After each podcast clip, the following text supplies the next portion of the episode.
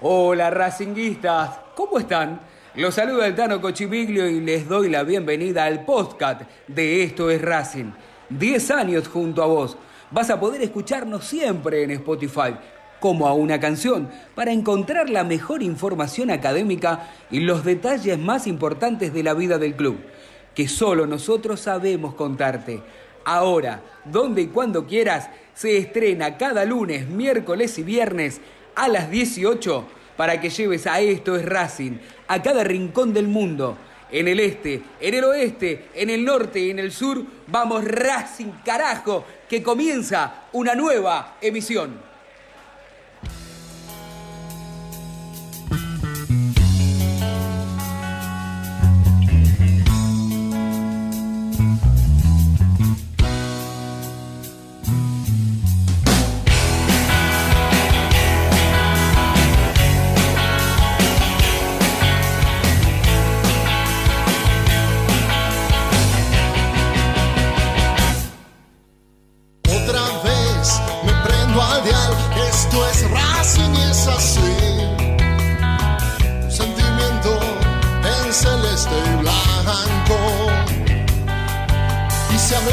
de pasiones, no me la cuentes a mí. Si del pecho el corazón me arrancó y vamos a caer, hoy no puedes ver.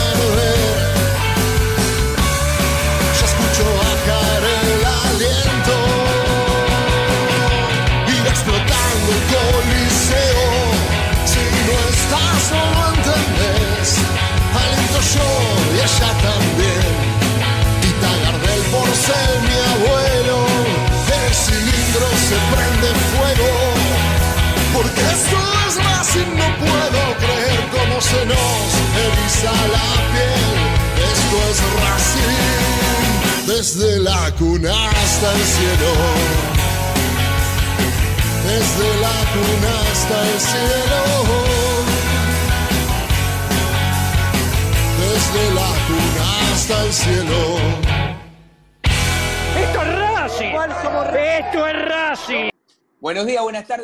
Bienvenidos al podcast de Esto es Racing, episodio 28. No importa el horario, el día, el momento en el cual decidas escucharnos. Lo importante es que estés ahí, del otro lado, acompañándonos como hace 10 años que estamos al aire. En esta manera tan particular, a través de la cuarentena, nos podés escuchar ahora a través de Spotify y por supuesto a través de nuestras redes sociales, leernos y escucharnos y también vernos. Eh, en este episodio 28 vamos a hablar con alguien que ha quedado marcado en la historia de, la academia. Porque digo que después del 2001 hubo, hay y habrá siempre un antes y un después. Eh, marcó el presente que hoy vive la academia, me parece que tiene que ver mucho con aquello. Eh, pero para no marearlos, para no jugar al acertijo, digo, primero voy a presentar a mis compañeros y por supuesto al protagonista. Les doy la bienvenida al, al protagonista, mejor, ¿no? Eh, Pancho Francisco Maciel, ¿cómo te va? Altano Cochimiglio, el Vasco Rochatei y Martín y Daverri, te damos la bienvenida a estos Racing. ¿Cómo andás? ¿Todo bien? ¿Cómo andan? Bien, bien, Por suerte, bien, bueno, bien. Tratando de, pasar esto de la mejor manera posible. Bueno, gracias por, darnos unos minutos para charlar, para, para recordar este, buenos momentos, pero vamos a empezar por esto, por el presente, ¿no? Qué difícil que se está haciendo en general, digo, algunos lo llevarán un poco mejor, otros más complicados, pero en realidad cuando el presidente de la nación dijo que había que aislarse, ¿imaginaste tanto tiempo de esta manera? ¿Alguna vez se te cruzó por la cabeza esto? Jamás, pero no, no apostaba nada. Era, me acuerdo que al principio era, eh, bueno, yo tengo unas canchas de fútbol y salí corriendo a depositarles plata porque decían no va a haber bancos, se van a cerrar los bancos, salí corriendo antes de las 12 de la noche a depositar, pero dije, bueno, total, el mes que viene ya está, en 15, 20 días esto se soluciona y pasó. Y, pero eh, mirábamos eso, en su momento eran 10 días, dijo 15 días, es un montón. Y hoy estamos, no sé, 180, ya perdimos la cuenta y seguimos de la misma manera, así que sí, la, verdad que tristísimo. Sí, eh, como decís vos, ¿no? A todos nos parecía 15, 20 días mucho. La verdad es que lo que quedó como cuarentena por ahí mal dicho por nosotros, ¿no? Porque en realidad ya no es una cuarentena de la misma manera, pero hay muchas actividades que sí la sufrieron como tal, recién los bares, incluso vos que está, hacías mención con la cancha de fútbol, para vos sí es una cuarentena desde marzo hasta ahora. Cuarentena, ochentena, a mí me mató, a mí me mató porque yo tengo cancha de, tenemos cancha de fútbol y tenemos unos gimnasios también, o sea, fuimos la actividad, toda la parte de entretenimiento, yo hablo con mucha gente que realmente la está pasando muy mal. Muchos cerraron, muchos van a cerrar, muchos van a abrir, pero enseguida van a cerrar porque es imposible, imposible mantener esto. Entonces creo que, eh, no sé, con el diario del lunes es, fácil hablar, así, che, lo manejaron mal.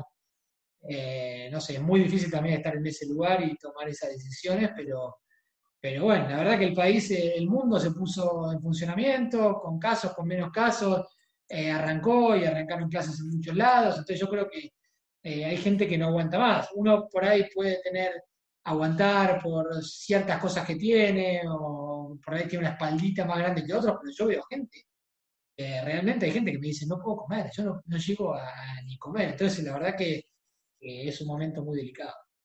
Sí, sí, eh, sí, insisto con lo que decís vos, eh, hay que ponerse en lugar de, todo el mundo y entender cada situación, tanto los de, ¿no? Como nosotros. Es difícil porque, como decimos, hay gente que no tiene para comer y también, digo, es medio complicado, no somos especialistas, nosotros nos dedicamos a otra cosa, pero tampoco hay una receta para esto, digamos, ¿no? Digamos, fíjate que en, Europa también hay como un rebrote. Digo, ¿cuál sería el equilibrio? Me parece que, encontrar eh, el equilibrio sería lo mejor. Sí, es muy difícil, es muy difícil encontrar el equilibrio. Lo que pasa es que supuestamente dijimos, bueno, la cuarentena, nos guardamos tanto tiempo y pasa 15 días, 20 días, un mes pero llevamos casi seis meses y tenemos 10.000, 12.000 casos por día, 200, 300 muertos. Ya, es un tema este que no sé si fue bien manejado. La, cada gente, cada uno va a defender por ahí la postura que le conviene. Uno, uh, sí, pero tuvimos menos casos que en Estados Unidos, pero tuvimos más casos que cada uno tira para su lado.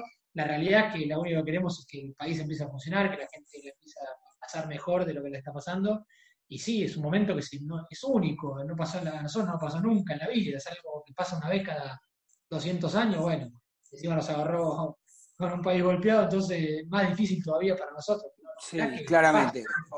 ojalá que la, vacuna que sea, que aparezca, ¿no? para que cuanto antes este, podamos empezar a hacer una vida medianamente normal. Y, sobre todo, para no desdramatizar, porque es bastante complicado esto, pero digo, ¿no? Para, recién decías el colegio, los que tenemos hijos chiquitos extrañamos mucho el colegio, porque por ellos mismos, ¿no? ¿Vos tenés cuatro? Cuatro varones tengo, pero aparte del colegio, la han pasado mal, tengo de todas las edades, 15, 12, 9 y 2 y medio.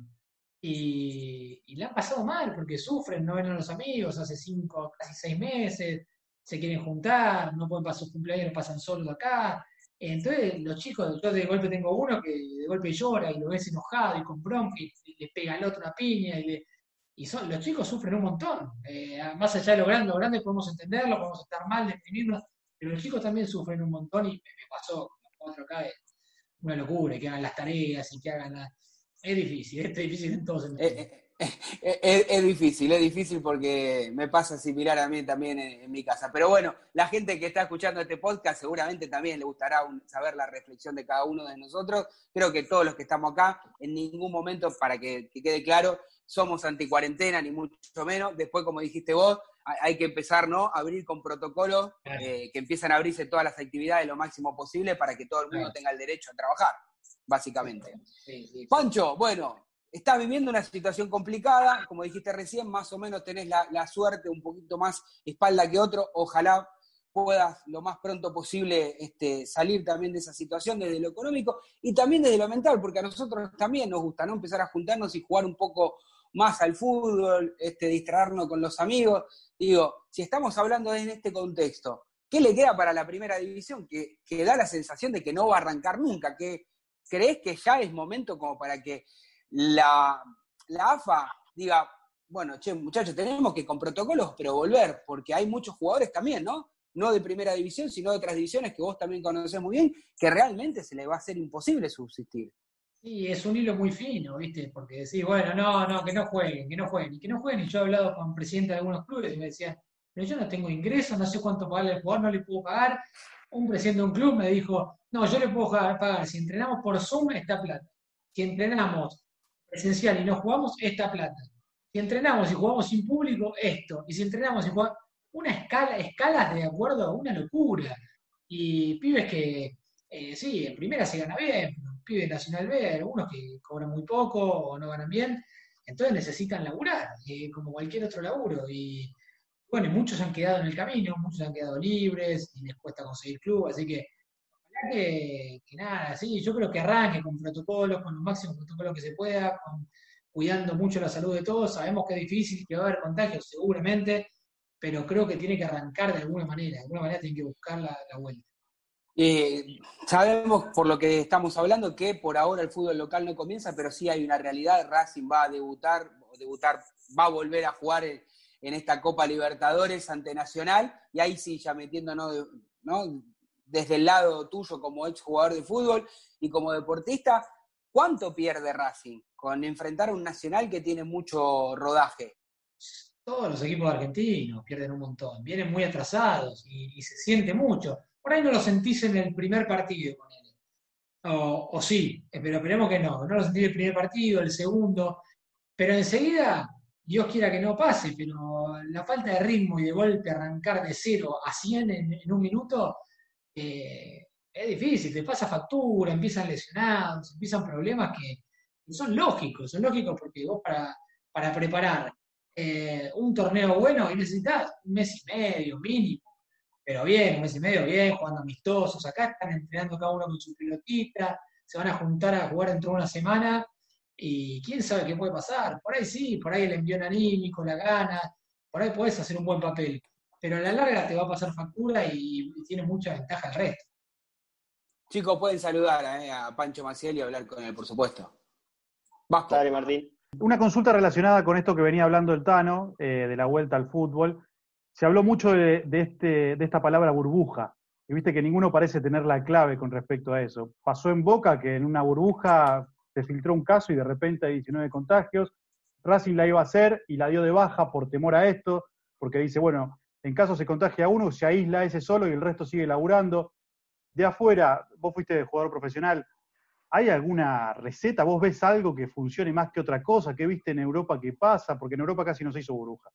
¿Cómo ves? No, este bueno, pero en Europa se jugó la Champions y jugaron todos. Y jugó el Bayern, y jugó el PSG, jugó el Barcelona.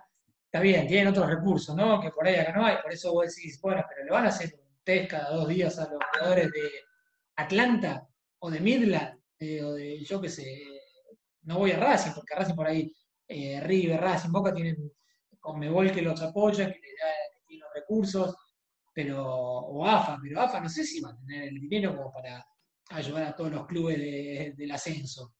Y gente que en la realidad vuelve a su casa y ve a su familia y no puede en el ascenso concentrarse, meterse en una burbuja tres meses y concentrarse, pues ya, como dijiste vos, aparece uno y contagia a todos. Yo creo que hay que tratar de nada, que haya el menor riesgo posible. Es muy difícil, es muy difícil evitar el riesgo. Eh, pero bueno, tiene que continuar, creo. Me parece que tiene que continuar de alguna manera, eh, como están haciendo otros equipos. Ya las ligas empezaron, van a empezar, la española empieza el sábado y tenían mil muertos por día. O sea que poder, creo que se va a poder. Bien. Pancho, quiero preguntarte, eh, por el rol que no han tenido tal vez eh, aquellos campeones del 2001, obviamente entre los que te incluís y, has jugado un montón de partidos como titular.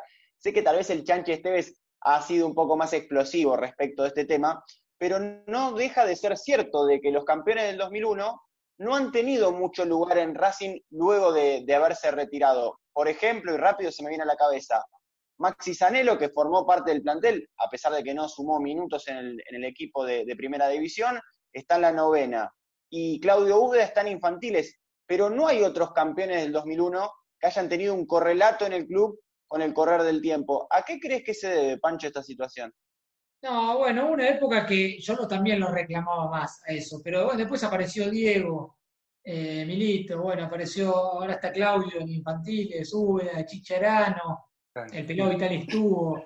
Es como que aparecieron algunos y, bueno, está bueno que se le dé la... Yo siempre reclamaba que no reclamaba, pero era como que decía, tiene que haber jugadores o exjugadores capacitados, ¿no? No porque haya sido exjugador, ah, listo, ya está, metámoslo a Pancho porque sí, porque jugó todos los partidos del 2001. No, no, eso no quiere decir nada.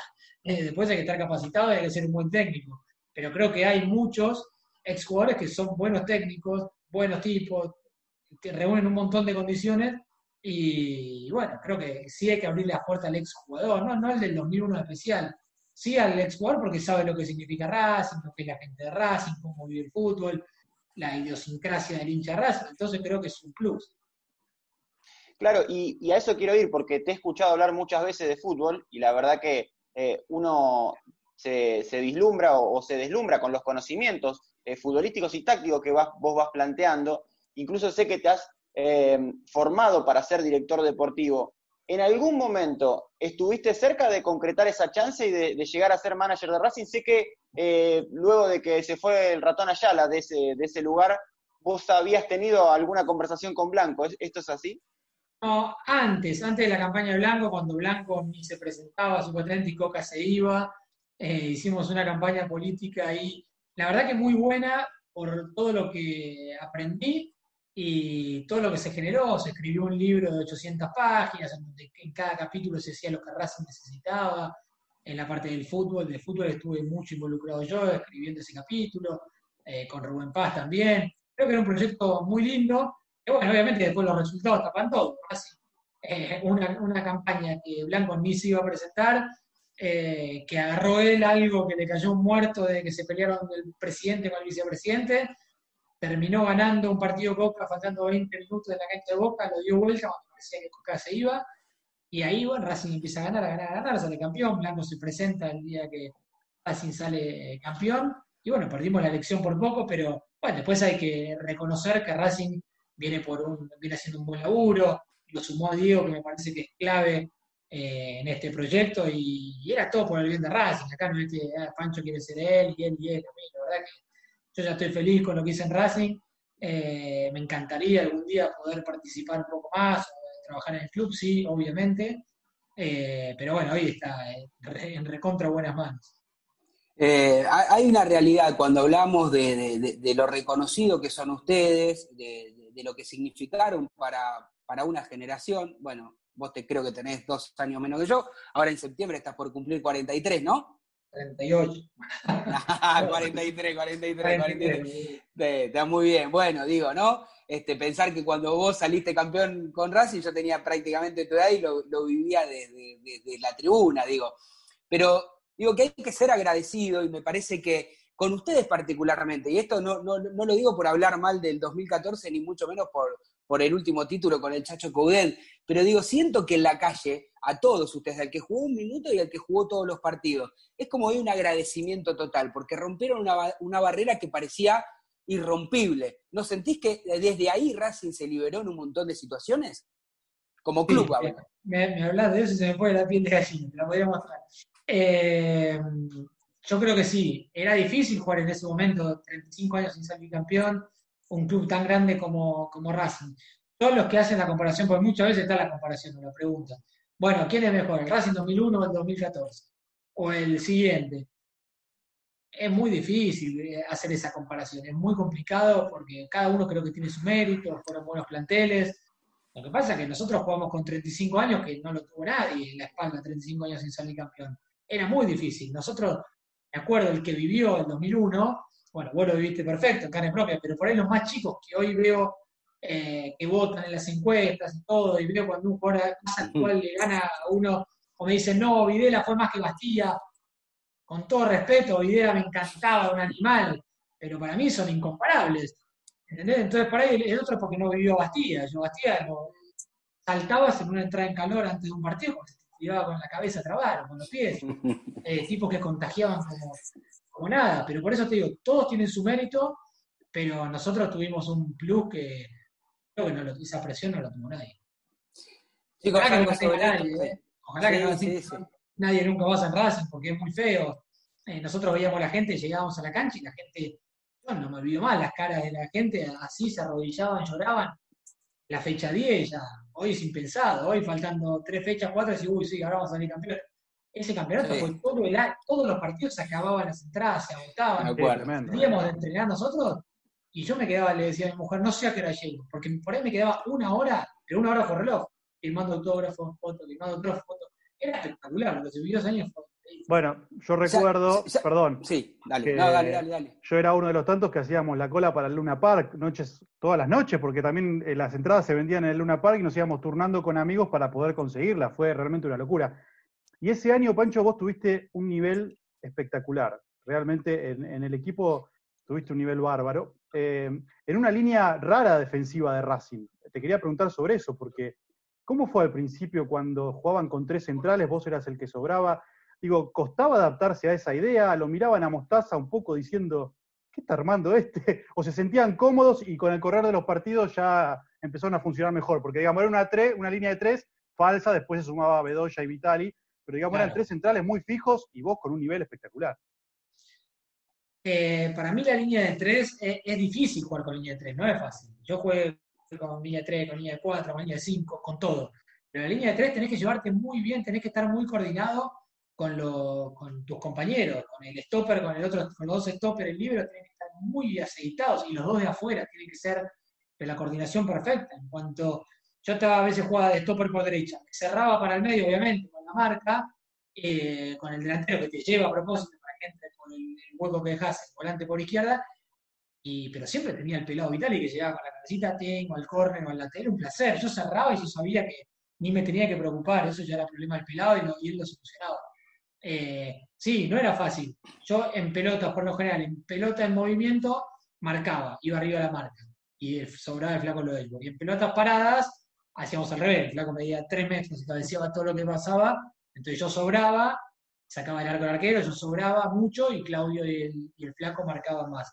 Y sí, me gustaba mucho, a mí me gustaba mucho porque eh, al jugar eh, de esa manera necesitas estar muy atento, mucho relevo, y era por ahí mi fuerte, por ahí no se veía tanto, pero era tapar los huecos del polaco, tapar al pelado Vitali, eh, ayudar al flaco cuando salía, o sea, hacer todo eso a mí me encantaba.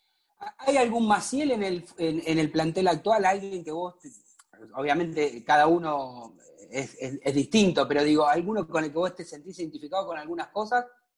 A Licha le veo algunas cosas mías. No, no, creo que Neri, por ahí Neri Domínguez por esto de jugar de 5, de, de- de central, de central por derecha, de central por izquierda. En cuanto a, después uno dirá, no, Neri es mucho mejor, más técnico. Neri No, peor". está bien, te entiendo. Pero a, a lo que voy en la posición, por ahí sí, lo veo que él no tiene problema y yo creo que tampoco tenía problema jugar de doble 5 con el polaco, de central, a veces de lateral. En un mismo partido Mostaza me, pasía, me pasaba por 3, 4 puestos y no tenía problema, lo hacía sin, sin inconvenientes, me gustaba, me ponía el cassette de lateral y era lateral, el cassette de stopper y era stopper, el cassette de... O sea, lo que me tocaba me lo ponía el chip y arrancaba y jugaba, y no tenía ningún problema. Vasco, Recuerdo, Pancho, que cuando se estaba por ir eh, el Chacho Coudet, te habían hecho eh, una nota, unos colegas, y vos decías que eh, Racing necesitaba un técnico moderno, joven, y, con estas ideas, obviamente, que tienen que ver con el fútbol ofensivo, propositivo. Digo, si te hubiesen dicho en ese momento BKC, me imagino que hubieses estado muy de acuerdo, ¿no? Porque reúne estas condiciones que te estoy mencionando. Bueno, a Becasese creo que él lo nombró en una nota.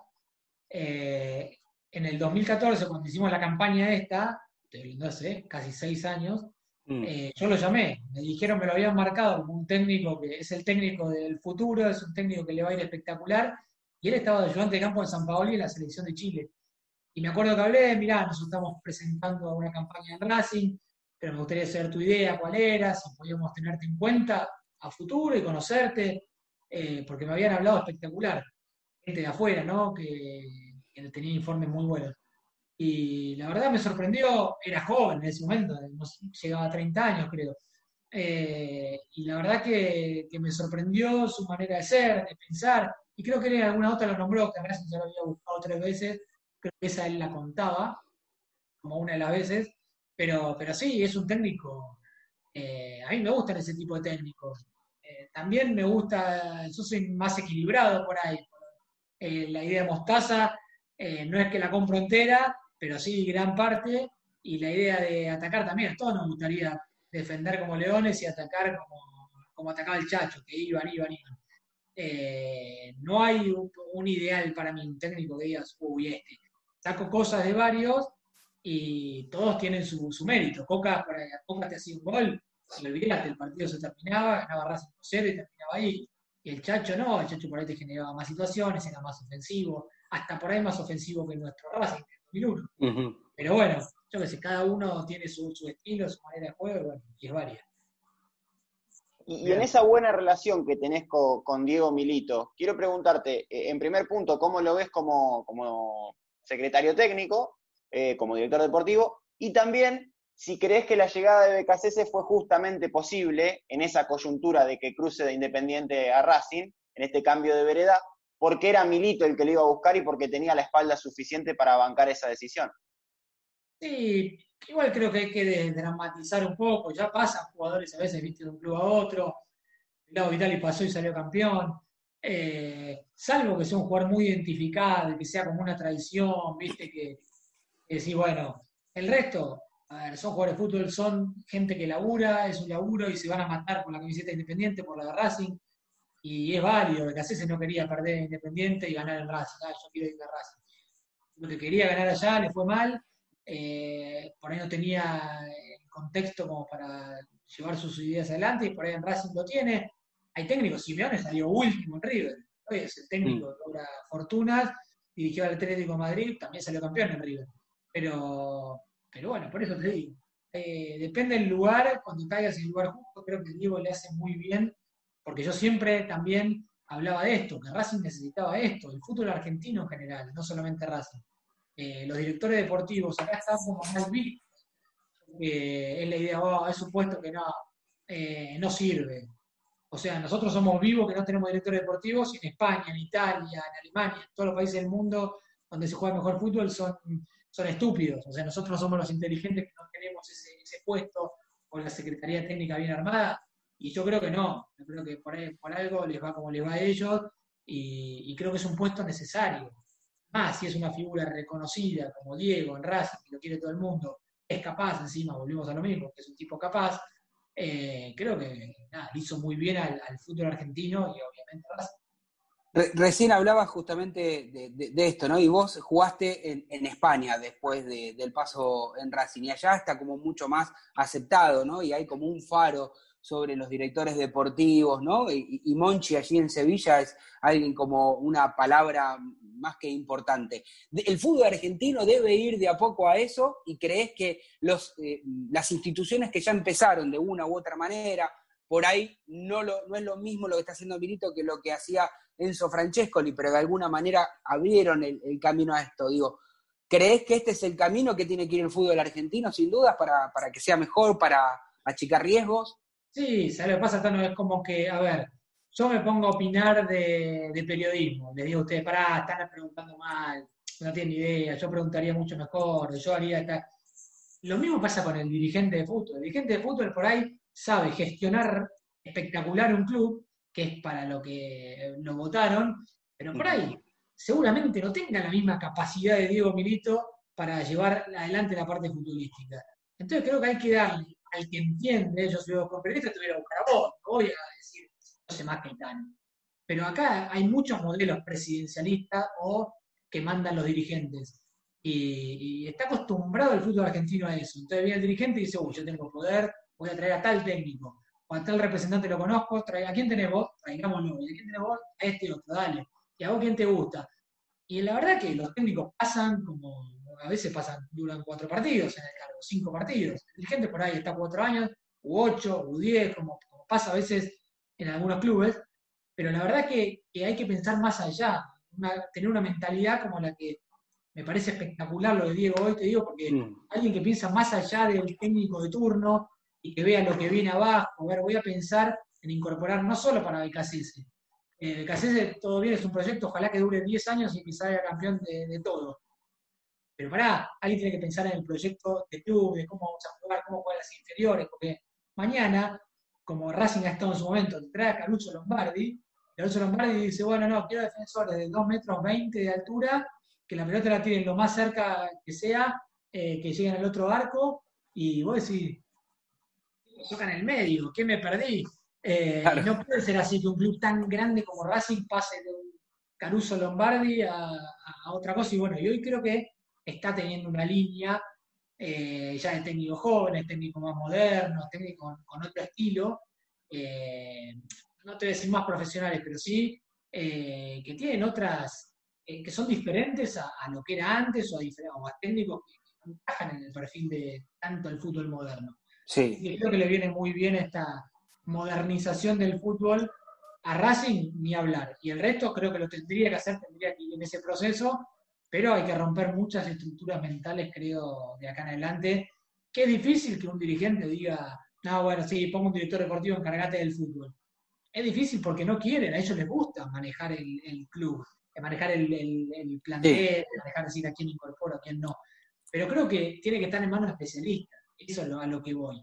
Eh, el periodismo, el periodista, y por algo sos periodista y estudiaste y entendés 10 veces más que yo, 300 veces más que yo, pero en el fútbol argentino estamos acostumbrados a todo, todos sabemos, ¿viste? Nada, ese equivocó el técnico. Es como, es como que eh, eh, en el fútbol no todos tenemos derecho y creemos que todos sabemos. Por ahí en otro deporte no. No, pero en el fútbol somos todos directores técnicos y jugadores, ¿no?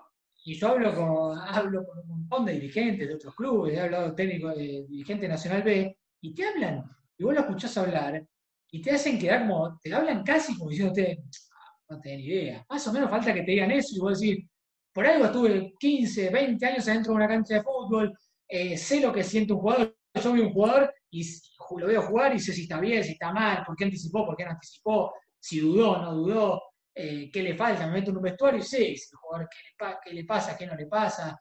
Entonces, y, y, sé si juega bien o no juega bien, veo 10 millones de videos por día y, al haber estado dentro de una cancha, lo mismo que le pasa a ustedes, haber estado en un estudio mm. de, radio todos los días, o 10 millones de programas, tener 10 millones de horas de vuelo que yo no tengo. Entonces, voy a dar mucho más valor a vos, por ahí puedo opinar, pero no decir yo mando acá. Eh, eh Claramente. lo que me parece que, cada, cada, especialista tiene, por ahí el dirigente, Víctor Blanco, me parece que hizo muy bien las cosas desde su lugar de ordenar el club en cuanto a los números. Entonces, por ahí en cuanto a los números, hoy está muy bien Racing creo que está genial y que pueda delegar en Diego hasta más todavía, que creo que podría delegar. Eh, te hago la última si te dejo que mis compañeros te pregunten, pero digo, a Diego lo ves en un futuro cercano, lejano, más ligado a tirarse como presidente de Racing o como que algún día le pique el bichito de director técnico? Eh, no, a Diego, si me decís, me, parece que más para el lado de presidente. Eh, me parece, eh, no sé, no sé en qué querrá él, pero lo veo más de, ese perfil. He hablado un montón, estuve en la Secretaría Técnica con Diego, me mostró cómo laburan. Eh, la verdad que es espectacular, yo creo un montón en eso. Veo a los chicos y hay gente que piensa por ahí, bueno, no, estos están jugando a la PlayStation, están viendo videitos de fútbol, claro, sentados ahí. Y son tres pibes que saben el 3 de libertad de Paraguay, cuántas veces ataca, cuántas veces defiende, si salta a cabecear bien, si salta mal, si no retrocede, si recibe perfilado, si no recibe. Saben todo, todo, y ahí está la clave. Después te podés equivocar, sí, pero después aparece un Garré, y dices, uy, ¿qué pasó acá? ¿Cómo apareció Garré? Eh, y bueno, eso es fruto de laburo, de todos los días, por ahí el fruto se ve y a veces no. Eh, pero la realidad es que, creo que con ese laburo tenés el camino bastante allanado y seguramente te vaya mucho mejor que, a otros equipos. En este episodio número 28 estamos hablando eh, con Pancho Maciel. Compañeros, amigos, pueden seguir preguntándole una de las últimas, lo estamos entreteniendo bastante, eh, muy amablemente. Nos está explicando y contando cosas desde un lugar, como bien dijo él, desde un lugar del profesional dentro del campo de juego, que nosotros lo veíamos, pero mira, de la línea de cal para este lado. Chicos.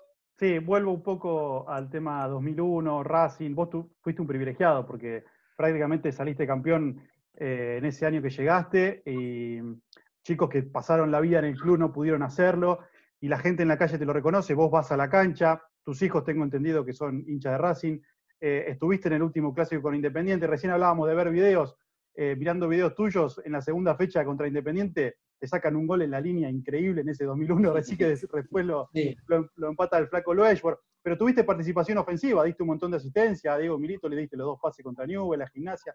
Digo, la gente en la calle, Pancho, eh, ¿cómo te trata vos y cómo definís vos al hincha de Racing cuando lo ves en la cancha moverse, en el último clásico también? Yo siempre estoy agradecido a, a Dios de haberme eh, puesto en el lugar indicado en el momento justo, creo, porque, porque llegar a Racing en ese momento, Racing estaba peleando eh, con Mostaza justo antes que yo llegue para evitar la promoción. La evita la promoción y yo dije, bueno, paso a un de Almagro, cuando me dijeron Racing, se me iluminaron los ojitos, dije, Racing, sí, ya, vamos a Racing. Imagínate, venía de Yupanqui, Deportivo Español, Almagro, venía remándola y que un club tan grande como Racing se fije en mí, dije, ni hablar. Y veníamos de ascender con Almagro después de 63 años, dije, mira si yo tenía la suerte de salir campeón. No se le imaginaba a nadie, creo que hasta ni nosotros al principio. Eh, y después, bueno, de golpe empezás a jugar. Digo, yo tenía en la cabeza, no sé por qué, decía, bueno, de acá con jugar un partido, ir al banco, el primer semestre, ya estoy, estoy hecho, te lo firmaba en cualquier lado más me imaginé llegar, que Mostaza me ponga de entrada, los titulares, está bien, había pocos jugadores, así que no tenía para elegir. Eh, y bueno, me puso y nunca más me sacó. Y jugué todos los partidos, fui el único que jugó todos los minutos. Entonces, eh, yo te digo, por ahí hubiera jugado en River, no sé si me da para jugar River, San Lorenzo, San Lorenzo me buscó un montón de veces. Por ahí jugaba en San Lorenzo, salía campeón cuatro veces, pero no sé si iba a tener la trascendencia que iba a tener esto. Yo creo que no. Eh, hasta mismo yo eh, jugué, con Guille Pereira en River, que salió campeón un par de veces, eh, jugué en Mallorca. Y él me preguntaba de Racing, me decía, qué impresionante ese año. Y Cooper, que era mi técnico de Mallorca, me decía, che, yo siempre decía, Pancho, el técnico lo sale campeón a Racing. El tema era Racing. Nosotros quedamos en como si hubiéramos ganado comparable, no sé, 15 títulos en otro equipo. Eh, en otro equipo capaz que si hubiera ganado 10 títulos, capaz que ni me conocen en la calle yo me encuentro un hincha Racing y te abraza, gracias por el 2001, gracias. Por eso tiene un mérito ese campeonato, me parece que tuvo algo eh, de mucha gente que nunca lo había visto y de que pudo compartir en la cancha con sus hijos. O hay un montón de gente que me dice, yo me abracé con mi viejo como nunca, lloré oh. con mi abuelo, porque ellos sabían, habían sufrido tanto tiempo, y bueno, gente de 40 años que había sufrido mucho. Entonces, por eso creo que nada, le estoy agradecido y toda la vida le estoy agradecido a Dios de, haberme puesto en ese momento ahí en Racing, porque, como decís vos, hubo equipos espectaculares, jugadores impresionantes en Racing, mucho mejor que nosotros, mucho mejor que yo, sin duda, pero yo tuve el culo de caer cuando había que caer y encima jugar todos los partidos, así que la verdad que, no, no, no, más no puedo eh, Vasco, la última para cerrar con este que cierre, que me parece que es, eh, lo mejorcito. ¿eh? Dale. Dale, dale. Pancho, eh, cortito. Dos cosas que te hayan quedado de, Mostaza Merlo. Sé que las viviste todas con Mostaza porque era casi tu, eras un niño mimado en el 2001 y después en 2006 hubo ahí una especie de rencilla. ¿Cómo recordás esas, dos, esas dos ambivalencias? Ah, bueno, también lo mismo. Agradecido siempre a Mostaza porque fue el que me, vio con Almagro cuando le ganamos a Racing 4-0 en cancha de Racing un día a la noche y yo jugué de 5, anduve muy bien y ahí fue cuando él me ve y nada, siempre agradecido porque hay que jugársela. Eh, hoy por ahí ya tenés más, más noción porque se ve más en Nacional B, se transmiten todos los partidos. Pero bueno, no era fácil en un club grande como Racing si vos traerme a 5 de Almagro. Bueno, se la jugó y la verdad que, le salió bien a él, a mí ni te cuento. Y después en el 2006, sí, tuve discusiones con Mostaza, que terminaron medio mal, pero después nos vimos después de algunos años, nos abrazamos como si nos hubiéramos visto ayer y todo pasa, vivimos cosas tan lindas que, la verdad que eso quedó totalmente en el recuerdo, ya lo zanjamos y nos queda el recuerdo ese de, haber salido campeones y todo lo lindo que fue ese año.